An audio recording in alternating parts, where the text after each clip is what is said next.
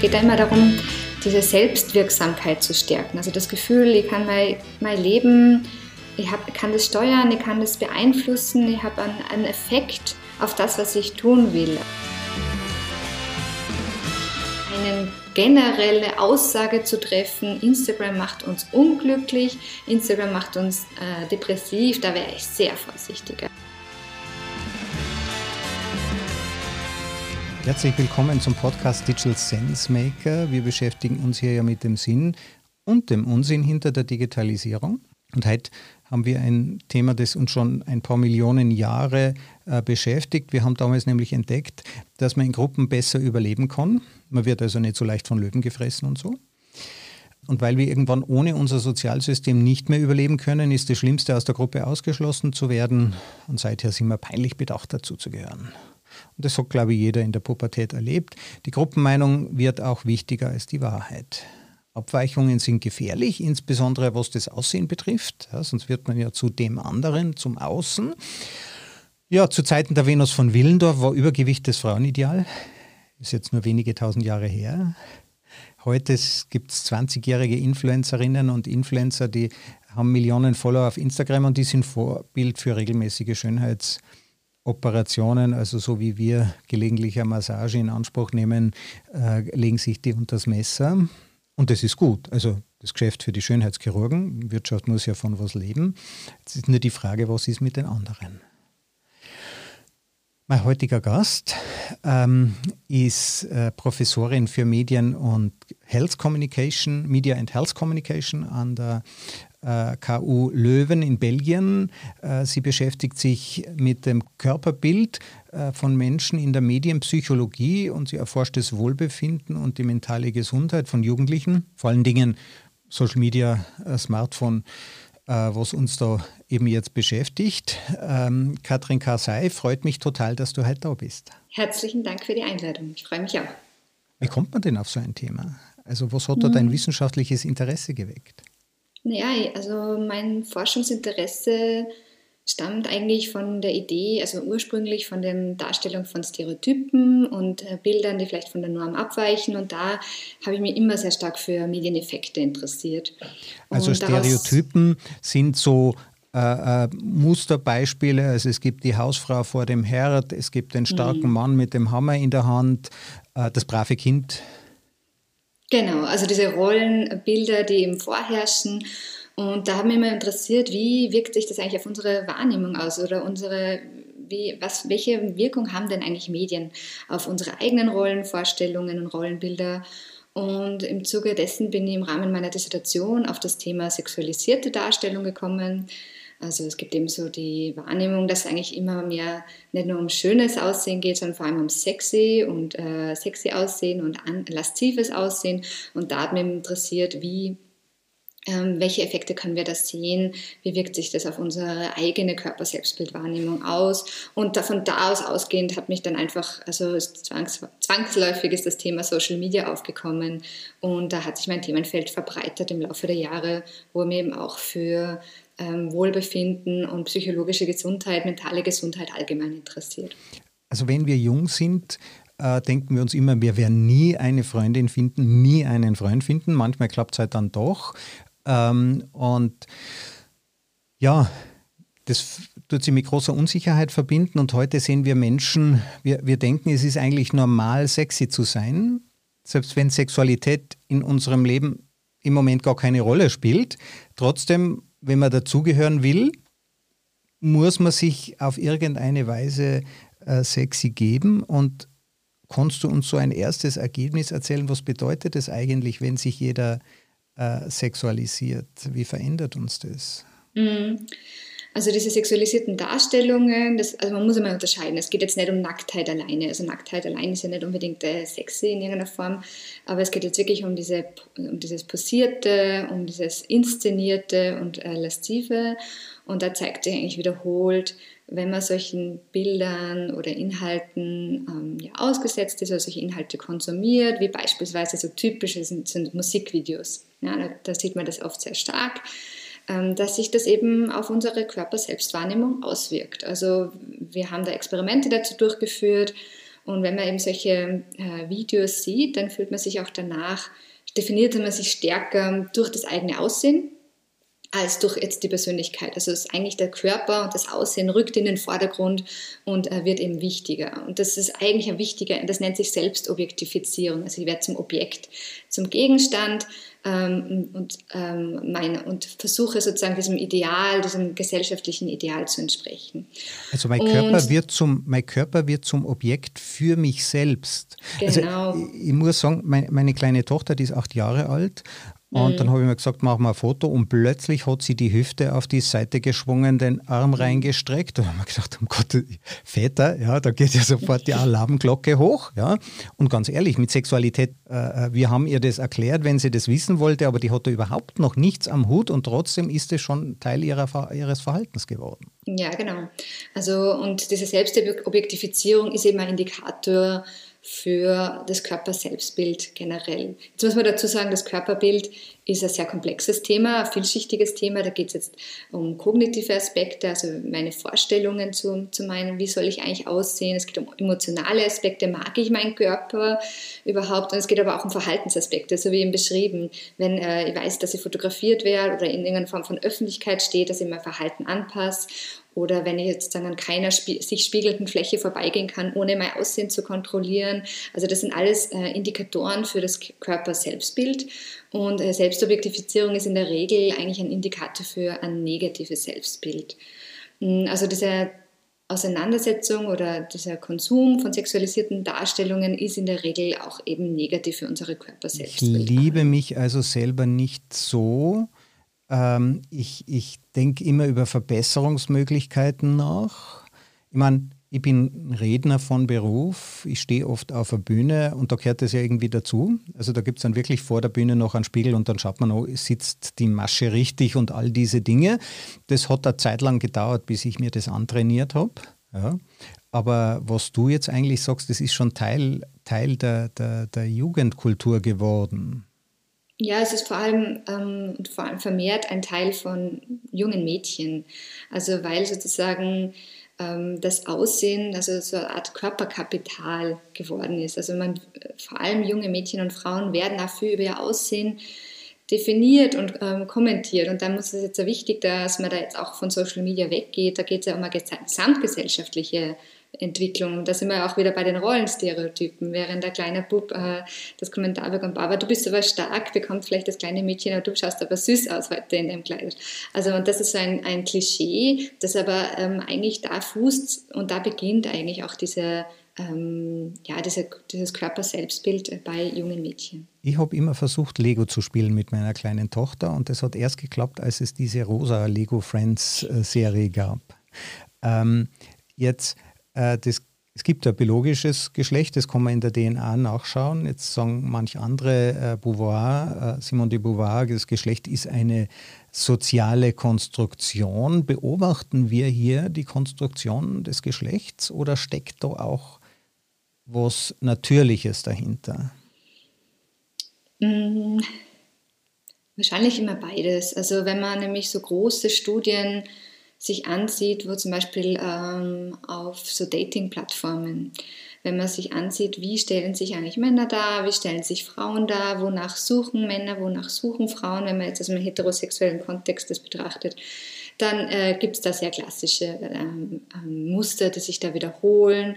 Ähm, es sind oft Männer, die nach jüngeren Frauen suchen, die ähm, ja, gesellschaftliches oder finanzielles Kapital bieten, Prestige und Status und Frauen, die sozusagen oft äh, Aussehen anbieten und eben diesen Prestige und diesen Status suchen.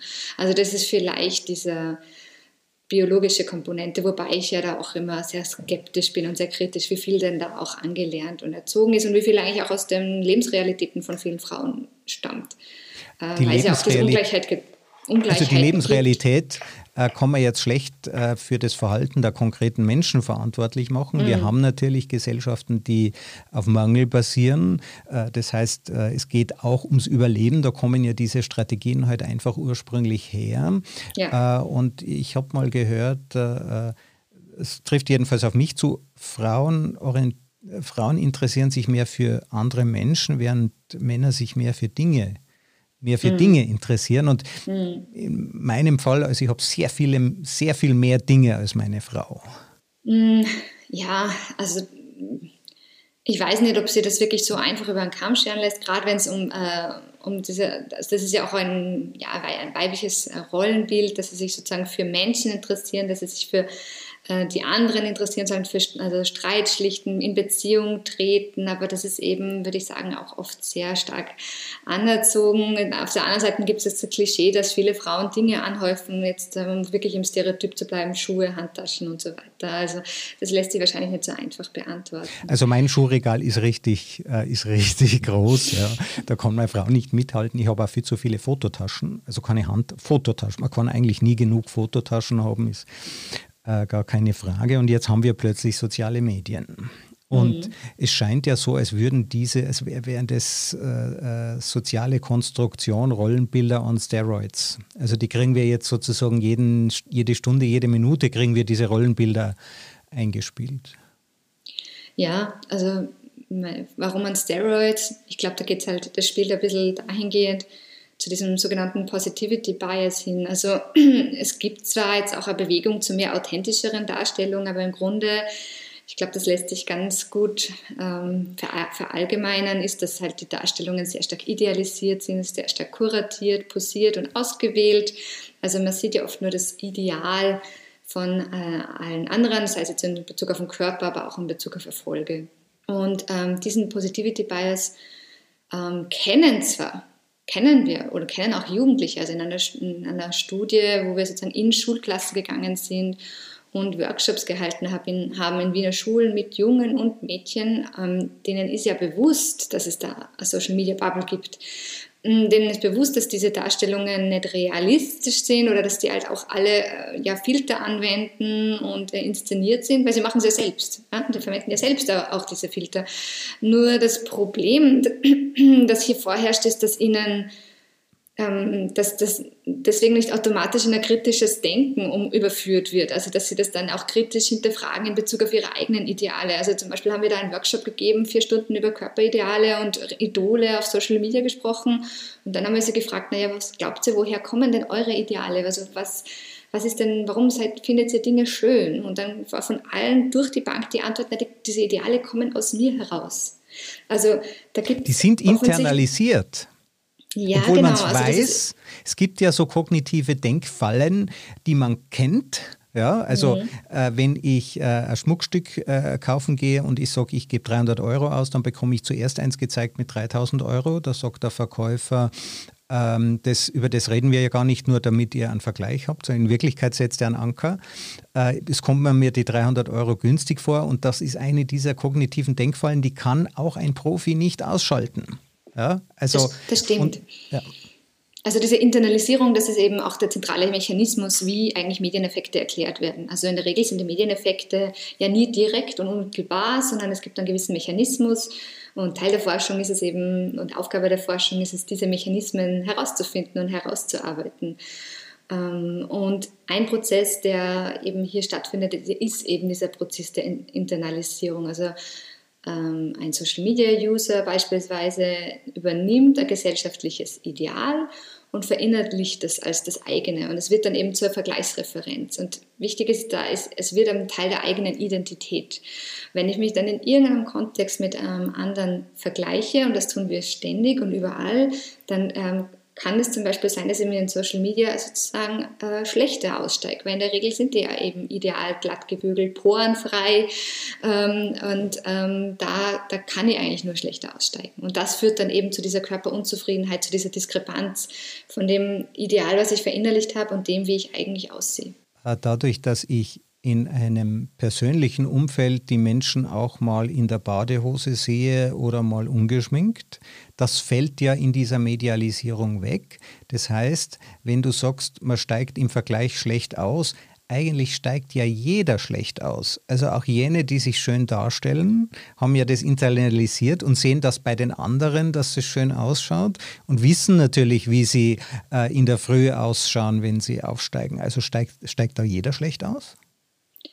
Ja, also das ist eben das Perfide an dem ganzen System. Also, dass sogar jene Menschen, die vielleicht objektiv, wenn man das so messen will, oder sagen wir mal den vorherrschenden Schönheitsidealen entsprechen, dass die ja oft auch sehr unzufrieden sind mit verschiedenen äh, Körpereigen, körperlichen Eigenschaften und dem Aussehen. Also das ist eigentlich was, was durch die Bank viele Menschen, aber man muss dazu sagen, Frauen als auch Männer betrifft. Also diese Körperunzufriedenheit und diese Unsicherheit bezüglich des eigenen Aussehens, das ist allgegenwärtig. Also ich kenne das auch. Ich habe vier Corona-Kilo zu viel. Ja, äh, und die wollen einfach nicht weg. Ich habe deswegen jetzt auch zu reiten begonnen. Das Pferd sportelt dann ja mit einem. Ähm, und die, bei den Pferden hat schon funktioniert, die wiegen weniger. Ich bin immer noch unzufrieden. Wir alle sind also unzufrieden. Jetzt, ich erinnere mich an die Fotos meiner Urgroßeltern. Die trugen immer die schönste Kleidung. Und die standen mhm. immer alle brav und geschneuzt und frisiert herum. Klar, die Fotografie war halt einfach so teuer. Äh, man macht jetzt kein Foto von, von schlechter Kleidung, das ist einem peinlich. Da steckt jetzt etwas Systemisches dahinter. Das ist also jetzt nicht grundsätzlich schlecht oder gut, sondern es ist vollkommen normal, ähm, dass man und, und Marketing funktioniert ja genau so, dass die Dinge etwas schöner dargestellt werden, als sie sind. Und am Ende, wenn wir Red Bull trinken, dann schmeckt uns das besser, obwohl das Vergleichsprodukt mit exakt den gleichen Inhalten eben nicht so gut schmeckt. Also es macht sozusagen diese Denkweise ja wirklich einen Unterschied aus. Was ich jetzt aber bei dir mitnehme, ich kann mir das nicht weglernen. Ich kann es nicht überwinden oder gibt es da Strategien? Ja, also vielleicht ich möchte gerne noch einen Nachsatz sagen, nämlich, ähm, das, weil ich finde das wichtig zu betonen, mm, wenn man nämlich vor allem in diesem sehr vulnerablen Alter von Jugendlichen spricht. Und das macht nämlich den Unterschied zu den Erwachsenen, dass ähm, die Jugendlichen ja noch in einer sehr starken Identitäts- ähm, Prozess befinden. Also das ist ja und teilweise auch bis, in den, bis, bis zum 30. Lebensjahr noch hinaus, aber vor allem in diesem jung, jugendlichen Alter. Und da beginnt man eben auch eigene Lebensentscheidungen zu treffen, bekommt mehr Autonomie und ähm, was aber auch ganz typisch ist, sie orientieren sich ganz stark an den Peers. Ähm, und äh, Social Media ermöglichen es halt auch mit diesen Identitäten zu spielen. Ja, man kann verschiedene Also die Facetten. Freunde, dass ich das schnell erkläre, die Freunde, mm. die mhm. Peers werden wichtiger als ja, die Eltern, als, die als Eltern. Erziehung. Ja, also mm. Erziehung ist ja sowieso das, der vergebliche Versuch, die Kinder von den eigenen Fehlern abzulenken. Aber die spielen dann auch gar keine Rolle mehr, sind dann meine Freunde. Das ist plötzlich wichtig. Das ist plötzlich wichtig. Und ähm, und äh, Social Media bieten eben halt die Möglichkeit, auch mit der eigenen Identität zu spielen. Ich kann mich unterschiedlich darstellen und ich kann aber eben auch schauen, wie kommt es an bei meinen Freundinnen und Freunden. Wie reagieren die da mit Likes und Kommentaren? Das Problem ist vielleicht bei Social Media, dass das halt ganz in einem öffentlichen Raum stattfindet und dass das Internet nicht vergisst und ähm, dass das dann eben auch so, so in einem Backfeiern kann, also dass es dann irgendwie eine negative Auswirkung äh, haben kann, wenn dann eben böswillige Kommentare kommen. Und äh, es macht einen Unterschied, ob ich an einen Tag in, in die Schule komme äh, mit einem vielleicht einem etwas ungewöhnlichen Outfit oder ich probiere mal was anderes aus, dann ist es okay, dann einen Tag und am nächsten Tag ziehe ich mich wieder anders an. Das hat irgendwie nicht so hingehaut, wie ich mir das vorgestellt habe, habe mich dann nicht so wohl gefühlt. Äh, während in Social Media das dann eben oft äh, länger sichtbar sein kann. Also vielleicht, das, vielleicht das Leben lang. Also auch hier mhm. befinden wir uns ja auf dem absteigenden Ast irgendwann einmal. Das heißt, wenn wir uns die alten Fotos anschauen, waren wir damals vielleicht schöner, auch wenn wir äh, entsetzlich gekleidet waren. Hm, ja, das ist wahr. Aber wir sind eigentlich ein bisschen abgedriftet, weil wir wollten eigentlich reden über mögliche Strategien. Also was genau. kann man eigentlich tun? Und das ist ein sehr komplexes Thema, weil ich habe es ja schon vorher angesprochen, das Körperselbstbild, ähm, das betrifft uns, also das kann man ja nicht so einfach auseinanderdröseln, da gibt es viele Faktoren, aber wir wissen, das ist zentral für unser äh, mentales Wohlbefinden, also unsere, unser psychisches Wohlbefinden, also wie, wie es uns eigentlich geht. Und eine wichtige Stellschraube ist da das Selbstbewusstsein. Das lässt sich ja, also manche, das wissen wir aus der Forschung, sind mit einem höheren Selbstbewusstsein gesegnet. Die kommen einfach auf die Welt und haben ein stärkeres Selbstbewusstsein als andere. Das ist genetisch, die, das ist mitgegeben. Mitgegeben, genau. Aber natürlich spielt das Umfeld auch immer eine Rolle, ähm, wie sich das Selbstbewusstsein entwickelt. Und da ist es halt eben wichtig, gerade bei Jugendlichen, weil da wissen wir, da ist es, äh, gibt es einen großen Drop, also das sinkt eigentlich sowohl das Selbstbewusstsein, aber vor allem auch die Körperzufriedenheit. Und da gilt es eben dagegen zu steuern, so gut es eben möglich ist. Und eben äh, das Selbstbewusstsein zu stärken und damit man sich als Persönlichkeit, als Charakter mit verschiedenen Fähigkeiten und Talenten wahrnimmt, das über das Aussehen hinausgeht. Und, ähm, und das sozusagen das Körperliche gar nicht so sehr zum Thema macht, weil es ist sowieso sehr stark Thema bei den Jugendlichen. Also sie ähm, verändern sich ja körperlich, äh, sie gehen durch die Pubertät. Da macht es keinen Sinn, sie noch stärker darauf hinzuweisen, vielleicht auch mit liebgemeinten Komplimenten, sondern da wirklich ähm, ja, es versuchen, andere Aspekte ihres Lebens zu, zu forcieren. Jetzt, wenn ich meine Kinder lobe, in dem Versuch, ihr Selbstbild, äh, ihren Selbstwert zu stärken, das glauben die mir oft nicht. Ja, also gerade mein Sohn, der ärgert sich da immer drüber, da darf ich nur einfach äh, kurzes Augenzwinkern, äh, das reicht bereits. Was kann ich also tun, um gerade in dieser sensiblen Phase des Aufwachsens, der Pubertät, äh, den Selbstwert äh, zu stärken?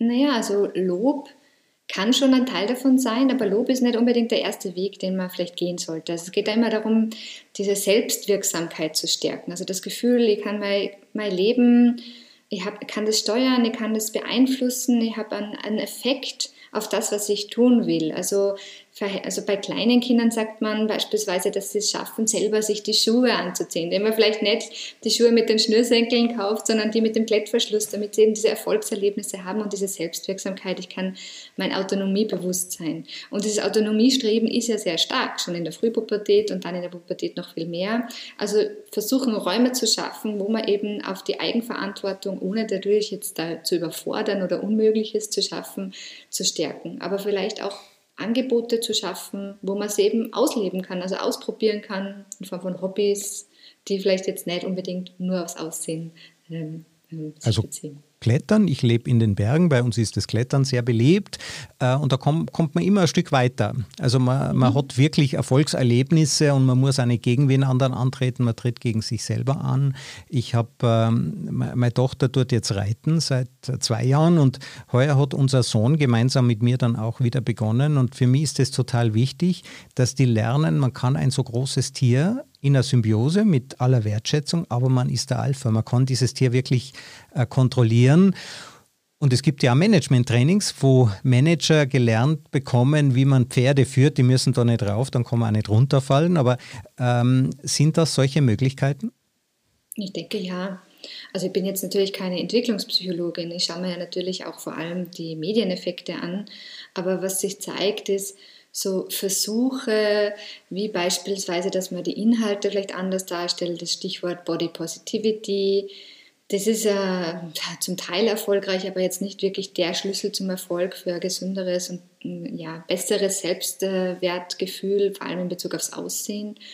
Und es gibt ja auch immer wieder Versuche der Politik, ähm, jetzt zum Beispiel so Warnhinweise zu ähm, etablieren, oder auf Englisch nennt man das Disclaimer-Labels, Mhm, das hat ja bei den Rauchern hat es ja super funktioniert. Die haben ja diese schrecklichen Fotos auf den Zigarettenpackungen, jeder hat sofort aufgehört.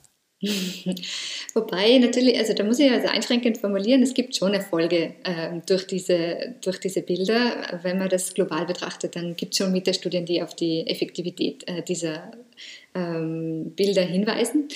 Allerdings gibt es da natürlich so eine Art Gewöhnungseffekte und die Generation, die dann schon damit aufwächst, die sind da vielleicht das einfach auch gewohnt und äh, kennen diese Bilder. Und das ist eben auch mal Kritik bei diesen Disclaimern und Warnhinweisen. Mm, in Israel und in Frankreich, meines Wissens nach, gibt es so eine Pflicht, dass man hinschreibt, diese Bilder wurden digital bearbeitet äh, auf Anzeigen, also Werbeanzeigen. Und ähm, sowas gibt es aber nix, noch nicht im Social Media Kontext. Und was wir da gemacht haben, im Zuge eben dessen bin ich mit meinen Kolleginnen äh, an die Stadt Wien herangetreten und wir haben in einem gemeinsamen Forschungsprojekt eben das Thema untersucht. Wie müsste eigentlich so ein Warnhinweis im Social Media Kontext aussehen, damit in Jugendliche, die ja noch, also die ja gerade erst anfangen, sich mit diesen Inhalten zu beschäftigen, wie müsste er ausschauen, damit der für sie wirkt? Und da haben wir gemeinsam eben so einen Inhalt entwickelt, also sein, sein, sein Warnhinweis, und der war eigentlich ja, sehr visuell, der war ein bisschen größer, war in Farbe mit einem Rufzeichen und der Spruch, den sie da ausgewählt hatten, war, dieses Bild entspricht nicht der Realität. Wir haben uns natürlich gefreut als Forscherinnen. Wir haben da einfach ja, sofort ein Experiment gestartet. Wir haben verglichen die bestehenden Warnhinweise, die neu entwickelten Warnhinweise mit den Jugendlichen selbst und eine Kontrollgruppe, also wo wir Bilder gezeigt haben, idealisierte Darstellungen ohne Warnhinweise. Und dann haben wir uns die Effekte angesehen und es gibt keine Effekte. Das heißt, äh, diese Warnhinweise sind, und das zeigt sich in vielen Studien, zwar gibt es nur wirklich wenige Studien mit Jugendlichen, die meisten sind mit jungen Frauen gemacht worden, also mit Studentinnen in der Regel, ähm, es gibt eigentlich keine Effekte. Es gibt sogar Hinweise auf so Bumerang-Effekte. Also wenn ich darauf hingewiesen werde, dass das irgendwie kein Schön dass das Schönheitsideal sozusagen nicht echt ist, dass ich dann noch mehr meinen Fokus eigentlich auf, dieses, auf diesen Körper lege und dann noch mich mehr vergleiche. Jetzt ist in Norwegen vor kurzem ein Gesetz erlassen worden, ähm, wo es darum geht, dass eben Influencerinnen diese äh, Warnhinweise und diese Disclaimer hinschreiben müssten. Also in der Forschung zeigen wir eigentlich zumindest kurzfristig keine Effekte.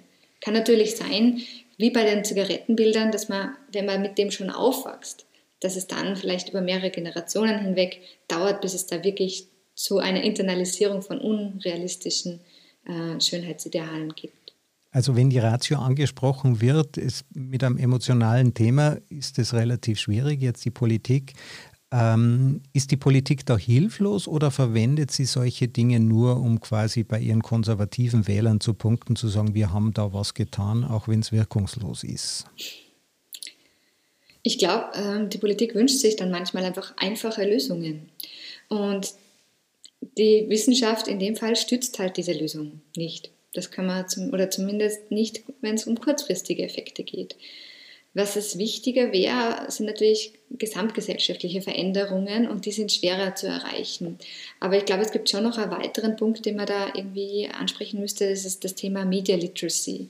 Ich weiß, das ist äh, oft sehr, äh, das wird immer wieder gefordert, aber ich denke, Medienkompetenz bei Schülerinnen und Schülern zu stärken, ist eben wichtig. Und, bei den ähm, Büchern hat man sich ja Sorgen gemacht vor 200 Jahren, dass es insbesondere die Gehirne der jungen Frauen schädigt, dauerhaft, ja, dass Liebesromane wirklich sich negativ auswirken.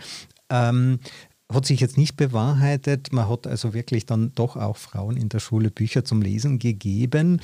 Ähm, jetzt diese Idee, die Meta-Idee. Was macht sozusagen dieses Medium mit uns und wie muss ich mediengerecht mit diesem Medium umgehen, damit ich sozusagen den Nutzen habe, aber mit, mit, dem Auto, mit dem Auto haben wir den Autounfall erfunden. Ja? Also alles, es gibt keinen Vorteil ohne Nachteil und keinen Nachteil ohne Vorteil. Wie schaut dann so eine Medienkompetenz aus in einem Kontext von Jugendlichen, die eigentlich gar nicht gerne in die Schule gehen und vielleicht auch nicht wirklich zuhören wollen? Hm. Also ich finde das einen sehr wichtigen Punkt, den du da ansprichst, weil es geht ja nämlich darum, auch Social Media jetzt nicht zu verteufeln und äh, hier auch auf die positiven Effekte hinzuweisen, die es ja zweifellos gibt. Also ich kann mir mit anderen austauschen, ich kann mir eben ausprobieren, das muss ja nicht unbedingt negativ sein. Ähm, was, also ich glaube einmal, ansetzen muss man schon auch bei den Lehrer und Lehrerinnen, wenn die sozusagen gar nicht wissen, was Jugendliche eigentlich hier sehen. Und da gibt es ja auch großartige Initiativen. Ich denke da jetzt an Safer Internet, die ähm, ja auch in Schulen kommen. Also das sollte man vielleicht auch mhm. wirklich äh, verstärkt, das sind die Profis, verstärkt unterstützen, die machen. Das ist ja auch hilfreich, wenn da jemand von außen kommt. Äh, das ist dann ein ganz anderes Setting in Form von einem Workshop beispielsweise regelmäßig ähm, da irgendwie auf Reflexion anzustoßen. Ich glaube, das ist das eine. Und wenn ich natürlich weiß, dass unrealistische Darstellungen sich in jegel, also dieser Positivity Bias sich generell negativ auswirkt, dann werde ich mir das vielleicht auch überlegen, was, ob ich dann in Zukunft solche Bilder eigentlich poste oder nicht. Weil ich ja weiß, dass das bei meinen Freundinnen und Freunden, dass denen ja nicht anders geht. Also ich glaube, da muss man wirklich äh, da wirklich so ganz grundlegend ansetzen. Mein Sohn hat an diesem Safer Internet Workshop teilgenommen. Er ist heimgekommen und hat gesagt, ich werde nie einen Instagram-Account haben. Wir haben uns das dann schriftlich geben lassen, ja, weil sich solche Entscheidungen vielleicht, ähm, äh, vielleicht verändern. Aber er hat zumindest einmal drüber nachgedacht. Ja, und es braucht wahrscheinlich viele Stellschrauben. Es braucht eine Politik, die endlich sich ehrlich mit diesen Themen auseinandersetzt. Es braucht äh, Eigenverantwortung, es braucht uns Eltern. Aber es gibt natürlich auch die Plattformen. Jetzt mhm. Instagram lebt ja davon, dass da viele Bilder angesehen werden, schöne Bilder. Ja. Äh, Instagram macht da auch Studien dazu, was sie selber bewirken. Auch Facebook macht Studien, was geschieht, welchen Einfluss üben wir auf die Gesellschaft aus. Ähm, ich habe sogar den Eindruck, dass sie das über viele Jahre hinweg auch sehr genau machen, sehr genau untersucht haben. Letzte Woche war die Whistleblowerin Frances Haugen im EU-Parlament und hat das kritisiert, dass man solche Studien gemacht hat und die dann nicht veröffentlicht. Ähm, die erste Frage dazu wäre jetzt, nach dieses, nachdem das ein konkretes Thema ist, diese Studien sind natürlich im Normalfall nicht 100% eindeutig. Also kann eine Firma denn da wirklich entscheiden auf Basis einer Einzelstudie und die nächste Studie äh, tut was anderes? Kannst du verstehen, dass Unternehmen erstmal abwarten, erstmal schauen, bis, mhm. bis die Daten konsolidiert sind? Ja, also da, da bin ich sehr zweigeteilt. Ähm, einerseits bin ich sehr skeptisch über der, also ich kenne den Inhalt der Studie nicht. Das ist einmal das, ich weiß nicht in welchem Ausmaß und wie umfangreich das untersucht wurde. Studien zu Instagram und äh, dem äh, Körperselbstbild, Wohlbefinden, depressiven Symptomen gibt es wie Sander mehr. Ähm, oder zumindest seitdem Instagram sehr äh, populär geworden ist, also in den letzten fünf, sechs, sieben Jahren, da kommen jetzt auch die Studien heraus das Problem ist bei diesen Studien, das sind ja meistens äh, Studien, die zu einem Zeitpunkt äh, erhoben wurden. Also zu, zu, einem Zeitpunkt werden ja die Userinnen und User halt eben befragt. Das sind oft, äh, diese Auskünfte basieren eben oft auf Selbstauskünften. Ich weiß nicht, ob da jetzt Instagram vielleicht andere Methoden angewendet hat. Das wäre natürlich interessant. Wir wissen oft nicht, was die da eigentlich wirklich sehen, was die da konsumieren. Also da einen, einen generelle Aussage zu treffen, Instagram macht uns unglücklich, Instagram macht uns äh, depressiv, da wäre ich sehr vorsichtig. Ähm, das, ähm, es gibt vielleicht äh, Effekte, die sind aber oft sehr, die sehr auch signifikant sind, aber die sind äh, oft sehr gering. Also man muss da auch die Kirche im Dorf lassen. Social Media haben Effekte, aber die sind in der Regel gering bis moderat. Wichtig ist eigentlich für uns herauszufinden, welche Inhalte sind da eigentlich problematisch? Und da reden wir jetzt von diesen Körperidealen und äh, welche Personen sind besonders gefährdet? Und das sind auch nicht alle gleichermaßen. Und das sind in der Regel die mit einem geringen äh, Selbstbewusstsein. Jonathan Haidt, äh, bekannter amerikanischer äh, Psychologe, hat sich dem Thema ja mal angenommen und er hat eine Korrelation gefunden. In den letzten zehn Jahren ist die Selbstmordrate bei den Mädchen in den USA sehr stark gestiegen. Ähm, und in dieser Zeit ist auch die Benutzung von Facebook und Instagram und diesen Medien aufgekommen. Und die erste Korrelation, die er gemacht hat, war, okay, äh, diese Medien steigern die Selbstmordrate. Mhm. Das ist ja gerade Selbstwertbewusstsein. Bei zweiter, beim zweiten Nachsehen, sein Buch heißt Cuddling of the American Mind, ähm, hat er festgestellt, dass sich auch die Erziehung schon ein Jahrzehnt vorher verändert hat das sagt er, ähm, die Helikopter-Moms, die Tiger-Moms, die also ihre Kinder rausgeschickt haben, wenn es Probleme gegeben hat, sind die hinterher und haben alle äh, anderen fertig gemacht, sich voll eingesetzt für die Kinder, abgelöst worden sind durch die Gluckenmoms, also die ihre Kinder, die die Reichweite ihrer Kinder einschränken. Also ich bin, ich habe noch eine Reichweite gehabt mit zehn Jahren von fünf, sechs Kilometern. Die habe ich abgegrast, während ich äh, draußen war. Mein Sohn hat vielleicht noch ein paar hundert Meter, vielleicht einen Kilometer und das relativ selten. Dass wir also unsere Kinder zu sehr schützen, ist diese These. Ja, ich weiß nicht, ob du das nachvollziehen kannst. Die These von ihm ist, wir, wir schützen unsere Kinder vor Konflikten, vor Problemen, vor der Auseinandersetzung, ist jedenfalls seine These. Und dann wird es umso schwerer, wenn man dann in der wirklichen Welt der sozialen Medien äh, aufwächst, ähm, dort dann äh, zu überleben. Ja? Mhm. Ist das, klingt mhm. das für dich plausibel? Also zuerst einmal würde man stark kritisieren, dass da die Verantwortung allein bei den Müttern liegt. Das sind da die Väter. Das wäre mein erster Impuls. Ups. Äh, ähm, ich kenne diese Studien und auch ähnliche Studien, auch das beurteile ich kritisch, weil ähm, die Selbstmordraten, die sind meines Wissens nach weltweit gesehen relativ stabil, in Europa sogar, glaube ich, tendenziell runtergegangen. Also das ist aber das sind die Zahlen, die ich jetzt im Kopf habe. Die Screen Time, die Zeit, die wir mit äh, digitalen Medien verwenden, ist natürlich äh, massiv raufgegangen und das wird dann ganz gern herangezogen für alles Mögliche. Und es ist nicht nur um, es geht, da geht es nicht nur um Suizid, da geht es auch, äh, das ist der Grund, warum ähm, wir alle übergewichtig werden, weil wir uns ja nicht mehr bewegen. Also ich, ich habe das Gefühl, das ist oft auch einfache Antwort. Ähm, wahrscheinlich steckt da eben sehr viel mehr dahinter, so wie du es jetzt eben beschrieben hast. Da geht es um gesamtgesellschaftliche Entwicklungen, eben diese Autonomie, wie viel Autonomie kann ich meinem Kind nur zumuten, wie gefährlich wird meine Welt und Umwelt wahrgenommen, was, was traue ich meinem Kind noch zu, an Konflikten zu lösen. Und Konflikte gibt es ja auf Social Media. Also wenn wir jetzt das Stichwort äh, Cyberbullying, Cybermobbing äh, aufgreifen, das variiert zwar ähm, global gesehen sehr stark, aber für die, die davon betroffen sind, äh, für die hat das eben ja wirklich tatsächlich negative Konsequenzen. Wir wissen auch, dass jene, die von Cyberbullying oder Cybermobbing, dass die Opfer sind, im Vergleich zu den Nicht-Opfern, dass die zweimal so hohe Wahrscheinlichkeit haben für selbstverletzendes Verhalten, suizidale Gedanken oder eben auch äh, an Selbstmordversuchen. Unsere Gesellschaft bewegt sich ja hin in einen Opferwettbewerb.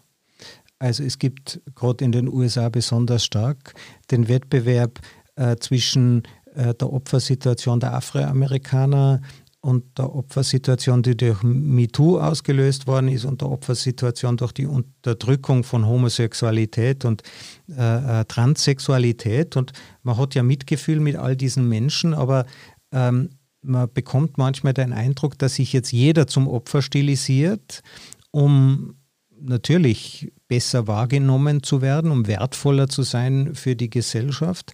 Das aber eine Gesellschaft, wo jeder dann erfolgreich ist, wenn er sich zum äh, größten Opfer, ja, also wenn er sozusagen in diesem Opferwettbewerb am stärksten dasteht, mhm. auf die Autonomie kann sich das nicht positiv auswirken. Mhm. Das ist natürlich eine sehr komplexe Debatte, ja. Also gerade diese Opferthematik. Also ich glaube, viele würden ja behaupten, gerade in dieser äh, MeToo-Bewegung, dass sie sich ja nicht als Opfer, äh, also natürlich Opfer von sexueller Gewalt beispielsweise sehen, aber nicht äh, äh, ihre Identität auf diese Opferrolle stützen, sondern dass ja oft als sehr autonome und befreiende und wichtige Schritt wahrgenommen wird, eben ähm, ja, sich zu melden und äh, das, dieses Problem anzusprechen und Systemkritik zu üben. Also da ähm, glaube ich, gibt es eine unterschiedliche Wahrnehmung, je nachdem, ob man ein Betroffener ist oder nicht. Es gibt ähm, ja auch dann die Opferumkehr, ja, dass man dann Frauen, die äh, vergewaltigt wurden, sagt, naja, oder jetzt sind wir wieder beim Thema Sexualisierung, mhm. äh, die vielleicht gar kein sexuelles Interesse haben, aber die Gesellschaft gibt eben Sexualisierung vor und es dann Männer als Ausrede verwenden für Übergriffe. Mhm. Ja, also der Rock war zu kurz. Ähm, also she asked for it, das ist so dieser, dieser Hashtag, der ähm, äh, der in Social Media äh, bekannt worden ist und oder still not asking for it, egal was ich mir ansehe. Also das ja, ist natürlich eine klassische Form von Täter-Opfer-Umkehr. Ja. Jetzt die Autonomie finde ich jetzt am spannendsten. Die Autonomie unserer Kinder zu stützen, dass sie selbst in einer Welt äh, zurechtkommen, äh, die ja nicht deterministisch ist. Also Digitalisierung, die kommt nicht so oder so, sondern die kommt deshalb, weil wir sie möchten. Ja, also auch Facebook äh, hätte keinen Erfolg, wenn es keine menschlichen Bedürfnisse ansprechen würde oder Instagram. Das sind offensichtlich zutiefst menschliche Bedürfnisse, Beziehungen zu pflegen, auch über Distanzen, jetzt gerade in Zeiten von Corona äh, Fernbeziehungen zu haben. Also nicht mehr, ähm, es gibt diesen schönen Satz, früher sind wir in die Gemeinschaft geboren worden, haben uns den Individualismus erkämpfen müssen. Jetzt werden wir als Individualisten geboren, jetzt müssen wir uns unsere Gemeinschaft äh, erarbeiten. Und da leisten ja diese Medien auch einen positiven Beitrag dazu. Ja, zweifellos. Also Social Media ähm, sprechen verschiedene Gratifikationen, Bedürfnisse an, die wir da eben bekommen. Und ich habe eine große Vorlesung in Belgien, die heißt Psychology of Social Media. Und in der Einführungsveranstaltung frage ich immer die Studierenden, was ist eigentlich Ihren Grund? Warum nutzen Sie eigentlich Social Media? Und dann mache ich da so eine schöne Word Cloud und projiziere das ähm, auf, die, auf, äh, auf die Wand. Und da kommt natürlich ganz klar Austausch, mit äh, Freunden, Freundinnen reden, Kontakte knüpfen, aber auch beobachten, was andere tun, Inspiration finden. Also das sind ja die Gründe, warum wir Social Media nutzen. Aber auch natürlich ähm, das Bekommen von Likes, eine Bestätigung erhalten, also eben ein, ein Wir-Gefühl entwickeln, ein Teil eines größeren Ganzen, aber auch Gleichgesinnte finden. Das sind auf jeden Fall Gratifikationen, die man in Social-Media-Nutzung sieht. Ich habe ein TEDx-Video, das hat recht viele Aufrufe und ich schaue gelegentlich, also gelegentlich jeden Tag, äh, wie viele Aufrufe es denn schon sind. Ja, mhm. also ich spüre das natürlich auch. Ich mag auch gemocht werden. Ich bin auch verletzlich. Also, ähm, und, und ein anderes Video hat mir einer geschrieben, was will denn dieser arme Wicht? Das hat wehgetan. Ja, ich kenne den nicht und warum eigentlich? Ich frage mich da selber, warum eigentlich? Aber klar, äh, man wird ja, man öffnet sich nach außen, man hat eine ganz andere Oberfläche, man wird ja auch verletzlich dadurch. Das stimmt. Also die Öffentlichkeit die, das ist so der Mechanismus, wo man sozusagen ähm, ja, leichter angreifbar wird. Und natürlich der Faktor der Anonymität. Also du hast es ja angesprochen, du kanntest den Kommentator nicht. Du kannst eigentlich auch nicht nur schwer darauf reagieren. Na klar, du kannst das erst drunter posten und sagen, ich bin eigentlich gar kein Wicht, ich weiß sehr viel, ich habe was zu sagen und wer bist du eigentlich? Also das ist natürlich... Ähm, äh, also das ist natürlich ein, ein wichtiger Faktor. Also dass man das Gefühl hat, es ist in kann in einem anonymen Kontext passieren. Je öffentlicher natürlich man ist, desto ausgesetzter ist man ja auch ähm, dieser, dieser Bewertung. Und natürlich das Gefühl, das ist, ist, nicht in der eigenen Kontrolle. Also man kann das, wenn ich jetzt zum Beispiel, in einem, wenn du einen Vortrag, wenn ich denke jetzt an deine Arbeit, wenn du einen Vortrag hältst in, einem, in Nicht-Corona-Zeiten, in einem gefüllten Saal und da gibt es im Anschluss Fragen, dann kann man das eben besprechen und dann ist aber auch vorbei. Aber da wird dann nicht jeder, der noch vorbeigeht, noch sagen, oh, ich fand's gut oder ein Like hinterlassen oder nicht, sondern man kriegt es vielleicht ähm, eher subtil mit, wie war die Stimmung oder nicht. Und das ist natürlich im ähm, ja, digitalen Raum viel quantifizierter. Ja, also es, es, wird anonym, es wird technisch, es fühlt sich trotzdem menschlich an, äh, sonst mhm. würde äh, sonst würde das ja nicht wirklich, äh, würde das auch nicht wirklich funktionieren. Jetzt würde mich natürlich noch interessieren, wie schätzt du denn ein, dass es weitergeht? Es wird natürlich Regulierungen geben, diese äh, Netzwerke werden mehr lernen, diese Plattformen, wie man mit den Dingen umgeht. Wir werden vielleicht autonomer werden. Andererseits gibt es auch das Suchtverhalten, also ich kenne, Aerosul heißt äh, der YouTube-Kanal, den mein Sohn, also wenn er da reingekippt ist, das geht Stunden um Stunden. Also ähm, wie geht es denn da weiter mit uns als Gesellschaft? Hm. Naja, ein großes Thema, womit wir uns in der Forschung beschäftigen, aber auch in der Gesellschaft, ist das Thema digitales Wohlbefinden. Man spricht ja in der Regel vom psychischen Wohlbefinden, vom sozialen Wohlbefinden oder vom physischen Wohlbefinden. Und jetzt gibt es die Idee, vielleicht gibt es auch sowas wie ein digitales Wohlbefinden. Ähm, das ist noch ein ganz neues Konzept und die Forschung entwickelt sich da erst. Aber die Idee ist, es, es braucht zwar Balance und die ist für jeden sehr individuell. Ab wann ist es eigentlich zu viel äh, wann, ähm, und wann ist es genau richtig, äh, dass ich digitale Medien oder eben Social Media nutze und wie schaffe ich es wirklich, die Vorteile maximal rauszuholen und die Nachteile und die Risiken möglichst gering zu halten. Und da, ja, da steckt man wirklich erst in den Kinderschuhen und da, da in diese Richtung bewegt sich das Feld. Also bei uns gibt es zum Beispiel die Familienregel, kein Smartphone am Esstisch, außer für die Eltern. würde ich hinterfragen, weil wir wissen, äh, neben all, also man kann den Kindern noch so viel erklären und noch so viele Regeln auferlegen, die wichtigste Rolle und der größte Einfluss sind die Eltern. Also die Eltern haben die größte Vorbildfunktion auf das, wie Kinder ihr Handy, aber auch generell mit digitalen Medien umgehen. Ja, jetzt haben wir womöglich zum Abschluss den größten Hebel gefunden. Äh, Katrin Karsei, vielen herzlichen Dank für dieses sehr empathische, spannende äh, und sehr ausgewogene, äh, im, ausgewogene Gespräch über ein sehr schwieriges Thema, das die liebsten Menschen von uns betrifft, das sind unsere Kinder. Wir haben uns darüber unterhalten, dass wir ihre Autonomie, ihre Eigenverantwortung, ihre die Steuerung, also das Gefühl, ich kann was in der Welt verändern, dann das stärkt das Selbstbewusstsein, dann sind vielleicht die geschönten Bilder nicht mehr, äh, nicht mehr allzu wichtig. Wir haben gesprochen über eine doch manchmal hilflose Politik, die äh, eher auf Wählerstimmen zielt als auf Lösungen. Wir haben uns unterhalten über Plattformen, deren Verantwortung, die waren ja auf diese Verantwortung, muss man auch sagen, nicht vorbereitet ja, und hecheln jetzt hinterher, operieren in einem kapitalistischen Betriebssystem. Ich hab, bin jetzt nicht in einem dieser Medien investiert, aber ich weiß, meine Investorenkollegen, die investieren das Geld ihrer Kinder und äh, ihre eigene Rente. Und natürlich wollen die eine Optimierung äh, dieses Ausgangs, aber vielleicht haben wir als Eltern äh, da doch äh, eine große Verantwortung. Katrin, vielen herzlichen Dank. Herzlichen Dank fürs Gespräch.